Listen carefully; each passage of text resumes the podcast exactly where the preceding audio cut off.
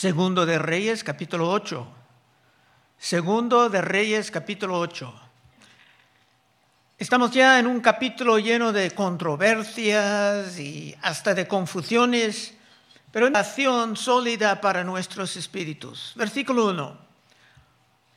Habló Eliseo a aquella mujer a cuyo hijo él había hecho vivir, diciendo, levántate, vete tú y toda tu casa a vivir donde puedas, porque Jehová ha llamado el hambre, lo cual vendrá sobre la tierra por siete años, como el hambre de Egipto, siete años, mucho tiempo.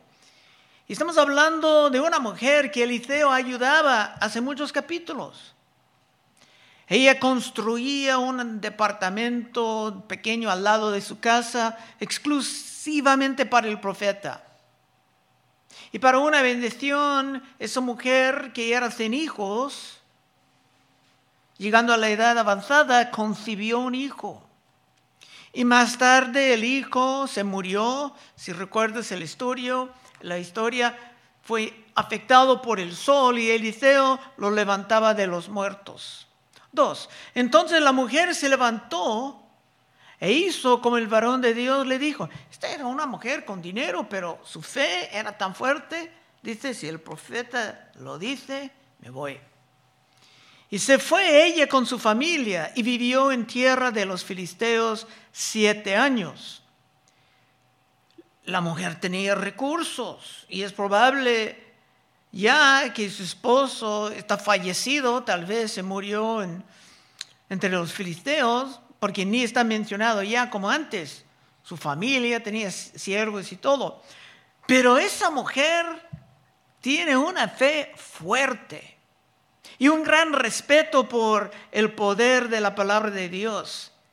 Sin pensar más, con esa advertencia se fue lejos de sus tierras para vivir bien, lejos del gran hambre. Versículo 3. Cuando habían pasado los siete años, la mujer volvió de la tierra de los filisteos, después salió para implorar al rey por su casa y por sus tierras. Cuando Eliseo la conocía, primeramente ella, a ella no le faltaba nada. Y no tenía, no tenía nada que pedir al rey porque Eliseo le ofrecía hace mucho tiempo. Esto era actualmente en el capítulo 4 de este libro, versículo 11. Y aconteció que un día vino él por ahí y quedó en aquel aposento. Ese aposento era el departamento que ella puso al lado de su casa. Y ahí durmió. Entonces dijo a Gezi, su criado, llama a esta tsunamita. Y cuando la llamó, vino ella delante de él. Dijo él entonces a Gezi, siempre hablaba por medio de su siervo, dile, he aquí, tú has estado solícita por nosotros con todo este esmero. ¿Qué quieres que haga por ti? ¿Necesitas que hable por ti al rey? ¿O al general del ejército? Era nada más que el profeta sanaba. Y ella respondió, yo habito en medio de mi pueblo. Era una manera de decir que no le faltaba nada. Más tarde el profeta oraba por un hijo para ella. Pero ahora regresando del, extranjero, sí tenía peticiones para poner delante del rey. Versículo 4. Había el rey hablando con Gezi criado el varón de Dios, diciendo, te ruego que me cuentas todas las maravillas que ha hecho Eliseo.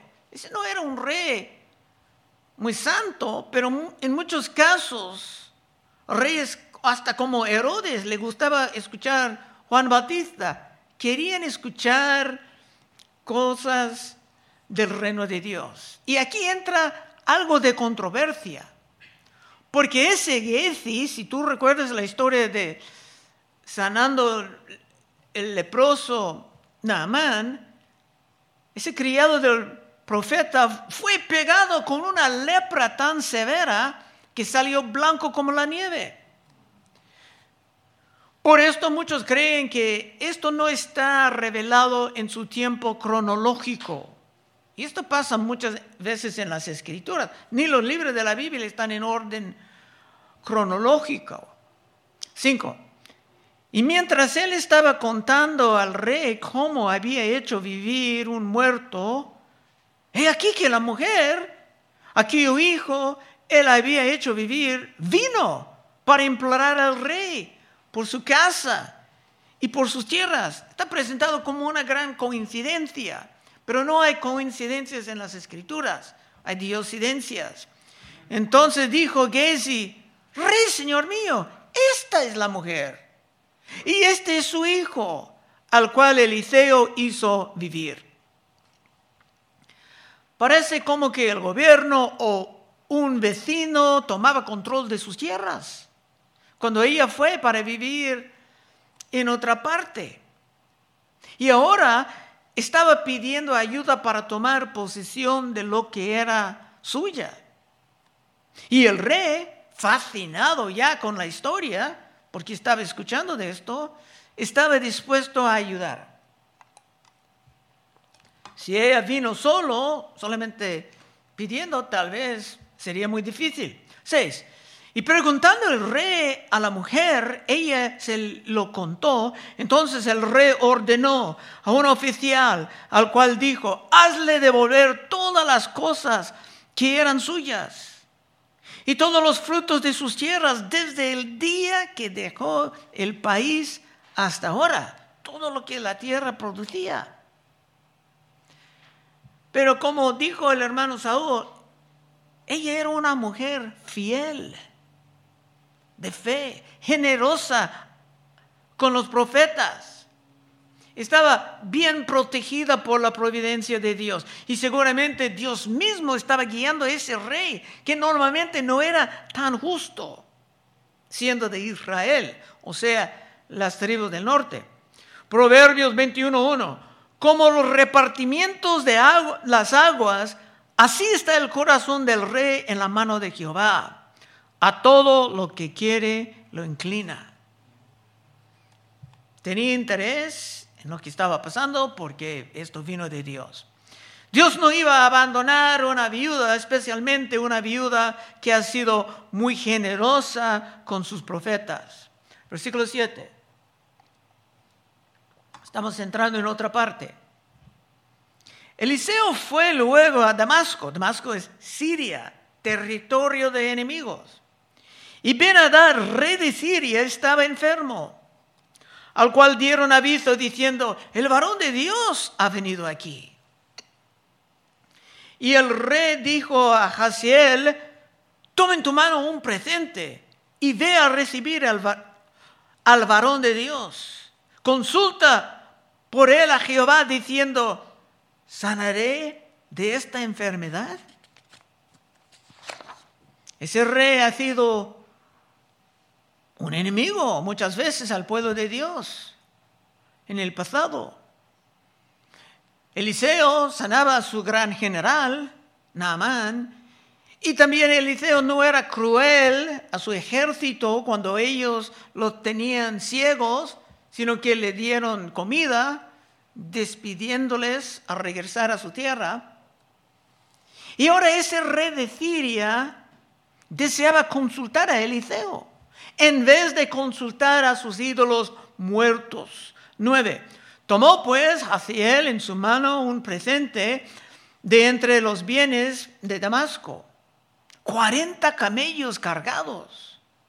Y fue a su encuentro y llegando se puso delante de él y dijo, tu hijo Benadar, rey de Siria, me ha enviado a ti diciendo, ¿sanaré de esta enfermedad? El profeta estaba muy, pero muy bien tratado esta vez. Es que cuando los hombres llegan muy cerca al día de la muerte, tienen otras opiniones sobre los asuntos de Dios y hasta sobre los hombres de Dios. Por el momento solamente se pedía información, pero sabiendo la manera en que su gran general estaba sanado, posiblemente iba a rogar otra ayuda. 10. Y Eliseo le dijo, ve y dile, seguramente sanarás. Sin embargo, Jehová me ha mostrado que él morirá ciertamente. Eso es lo que estoy hablando de confusión. Parece una contradicción, hasta una mentira. Se va a sanar, pero morirá ciertamente. ¿Cómo podemos entender esto? Es que la enfermedad no era fatal, no era tan grave. De esto el rey pudiera recuperar. Así que esto no era el problema, sino otro peligro estaba presente. 11. Y el varón de Dios miró fijamente, le miró, y estuvo hace, hasta hacerlo ruborizarse. Luego lloró el, el varón de Dios. Sobre esto muchos han notado, y creo que correctamente, han visto en esto el corazón de Dios. Mirando a este ayudante del rey de Siria, el profeta, sabía lo que iba a pasar. 12. Entonces le dijo a Hazael, ¿por qué llora mi señor? Y él respondió, porque sé el mal que harás a los hijos de Israel. A sus fortalezas pegarás fuego, a sus jóvenes matarás a espada y estrellarás a sus niños y abrirás el vientre a sus mujeres que están encintas. Por sus décadas de idolatría, por la influencia de Jezabel, que morirá muy pronto, y por su rechazo general de la palabra de Dios, la gente de Israel, del norte, merecían este castigo. Pero aun cuando Dios es justo, no es un placer para Él infligir el sufrimiento. Esto es muy claro en el libro de Ezequiel. En Ezequiel 33, 10. Te puedes ver el corazón de Dios. Tú pues, hijo de hombre, di a la casa de Israel, vosotros habéis hablado así, diciendo, Nuestras rebeliones y nuestros pecados están sobre nosotros. A causa de ellos somos consumidos. ¿Cómo pues viviremos? Diles, Dios hablando, vivo yo, dice Jehová, está jurando, vive yo, dice Jehová el Señor, que no quiero la muerte del impío, sino que se vuelva el impío de su camino y que viva Volveos, volveos de vuestros malos caminos.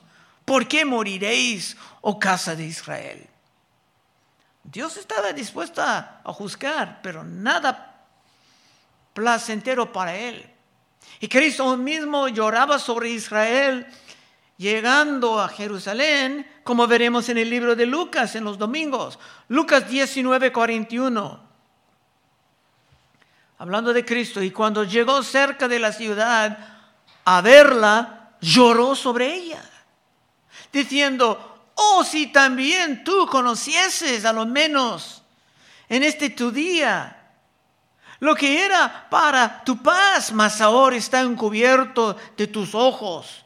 Porque vendrán días sobre ti cuando tus enemigos te rodearán con vallado y te sitiarán y por todas partes te estrecharán y te derribarán a tierra y a tus hijos dentro de ti y no dejarán en ti piedra sobre piedra por cuanto no conociste el tiempo de tu visitación. Merecían este castigo y este castigo vino, pero Dios no estaba diciendo, ah, eso es lo que merecían. No, Dios estaba llorando. Era correcto llorar, aunque ellos merecían su castigo por su rechazo de Cristo y por su falta de respeto por la palabra de Dios. Pero no era el momento de regocijar, sino de llorar. Otra vez 12.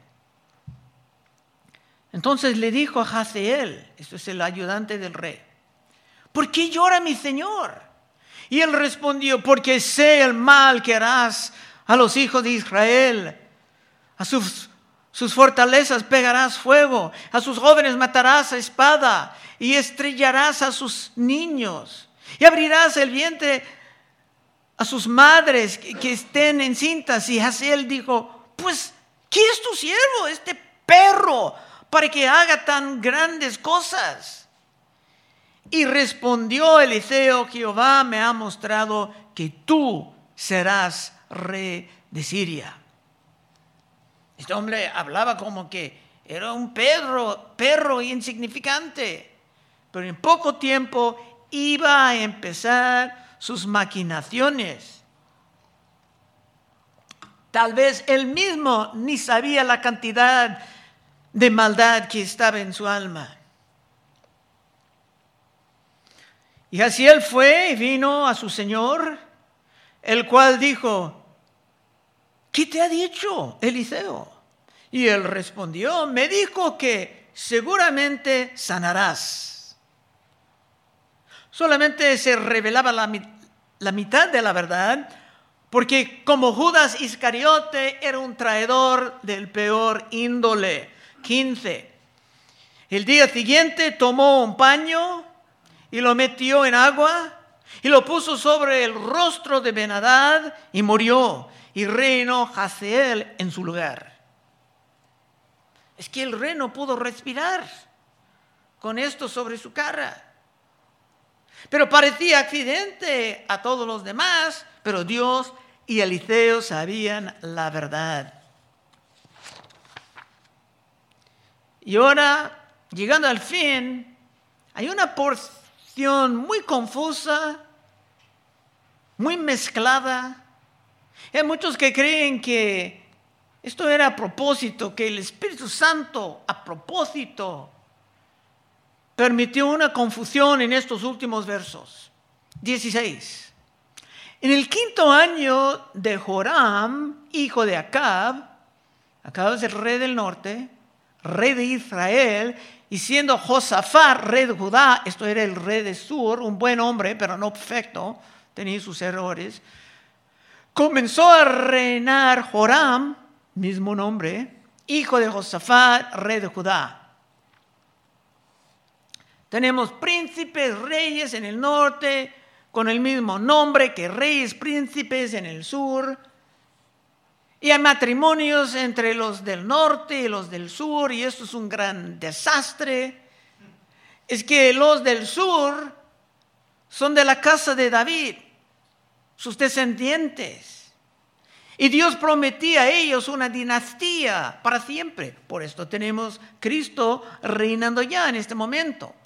Pero los del norte son idólatras y están llegando más y más cerca a su ruina. Dios va a destruirlos como nación. No era nada correcto para los del sur entrar en yugo desigual con los del norte. Y todo cristiano debe de entender algo de ese concepto de yugo desigual. 17. De 32 años era cuando comenzó a reinar y ocho años reinó en Jerusalén, no muy largo, y anduvo en el camino de los reyes de Israel. Está en el sur, pero está copiando el norte. Como hizo la casa de Acab, porque una hija de Acab fue su mujer. E hizo lo malo ante los ojos de Jehová. Estaban mezclando sus familias por matrimonio con la familia de Jezabel, por razones políticas. Y era un desastre. De hecho, los del sur de Judá merecían caer bajo el mismo juicio de los del norte. Pero esto no iba a pasar. ¿Por qué? Porque la respuesta está en versículo 19. Con todo esto Jehová no quiso destruir a Judá por amor a David, su siervo porque había prometido darle lámpara a él y a sus hijos perpetuamente. Solamente por la gracia de Dios y la promesa a David y la venida de Jesús que tenía que venir de ellos. Solamente por esto no eran destruidos. Y hay algo del Evangelio en todo esto para ti y para mí. 20. En el tiempo de él reveló Edom contra el dominio de Judá.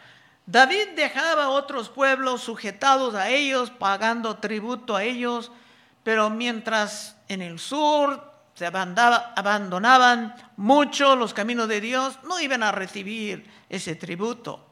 Y pusieron rey sobre ellos. Joram, por tanto, pasó a Sair y todos los carros con él, y levantándose de noche atacó a los de Edom, los cuales la habían sitiado, y los capitanes de los carros, y el pueblo huyó a sus tiendas.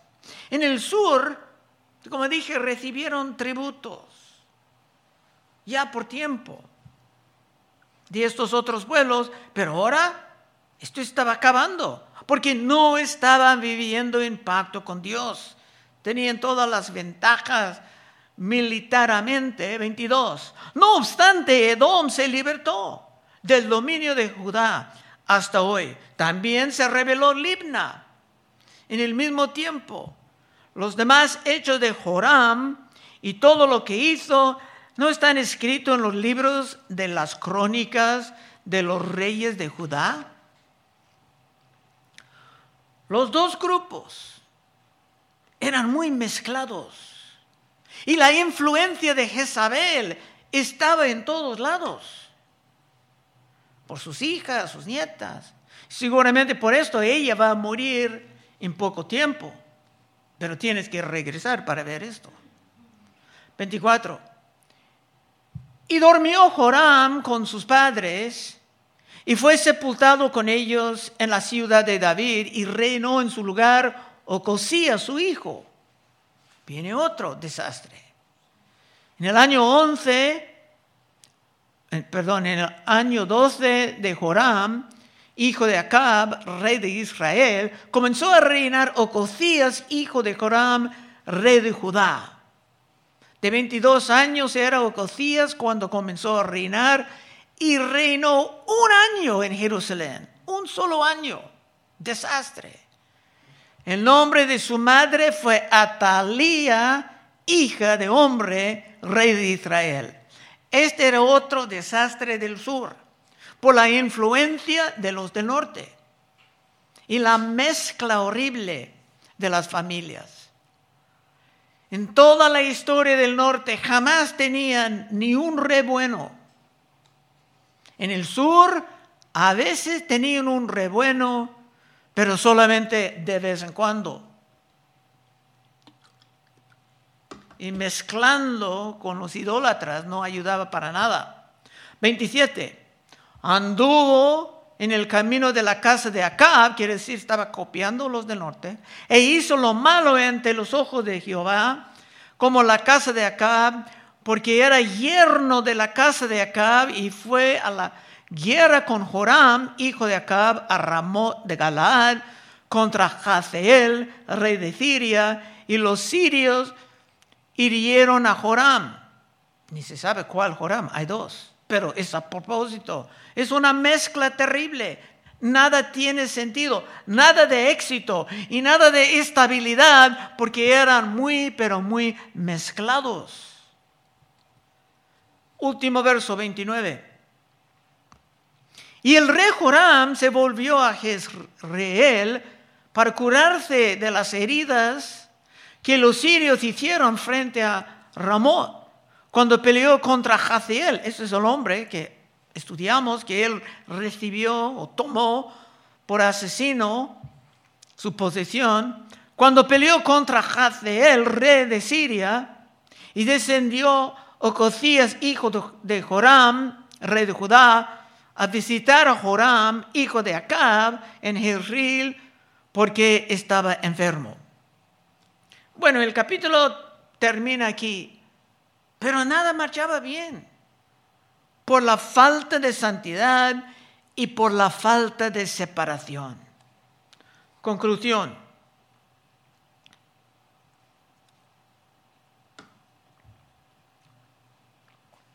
Casándose con personas que no creen,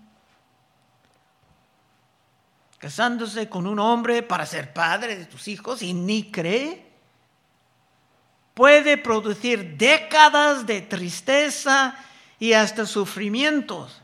Y por eso San Pablo nos enseñaba sobre el error del yugo desigual. Está hablando de casarse con alguien que ni es creyente o que dice que es creyente, pero evidentemente es una fraude. Segundo de Corintios 6:14. San Pablo en el Nuevo Testamento. No os unáis en yugo desigual con los incrédulos. Porque, ¿qué compañerismo tiene la justicia con la injusticia? ¿Y qué comunión tiene la luz con las tinieblas? ¿Y qué, qué concordia Cristo con Belial, un Dios falso? ¿O qué parte el creyente con el incrédulo? ¿Y qué acuerdo hay entre el templo de Dios y los ídolos? Porque vosotros sois templo del Dios viviente, como Dios dijo, habitaré y entraré en ellos. Dios quiere morar entre gente que tiene el Espíritu Santo.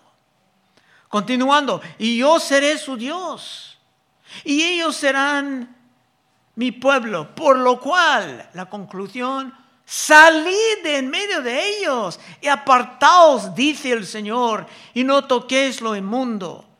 Y yo recibiré y seré para vosotros por padre, y vosotros me seréis hijos e hijas, dice el Señor Todopoderoso. Y esto es especialmente relevante para los jóvenes que llegan a la edad de casar, quisieran que va a casarse. No es nada correcto formar una amistad romántica con uno que no es creyente. Es buscar problemas de todas formas. Pero también aplica a los que forman un negocio con otros socios. Cuando varias personas, varias familias son los dueños. Cuando unos están honestos, caminando en la integridad, mientras otras buscan maneras de engañar al pueblo o al gobierno, normalmente es el creyente que va a perder, porque ha abandonado la protección de su Dios.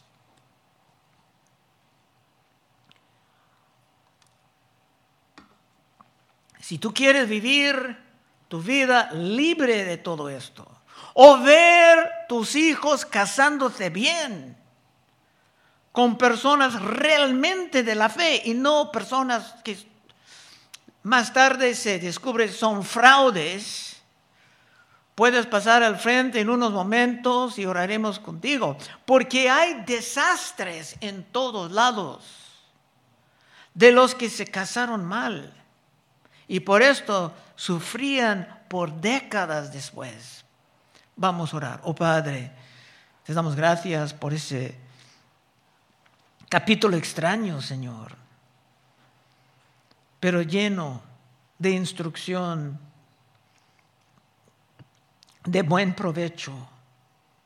Levantamos todos los jóvenes en nuestra iglesia, Señor, todos los solteros, solteras, que si se van a casar, que tengan la paciencia a esperar la persona que tú tienes para ellos. Pedimos en el santo nombre de Cristo Jesús. Amén.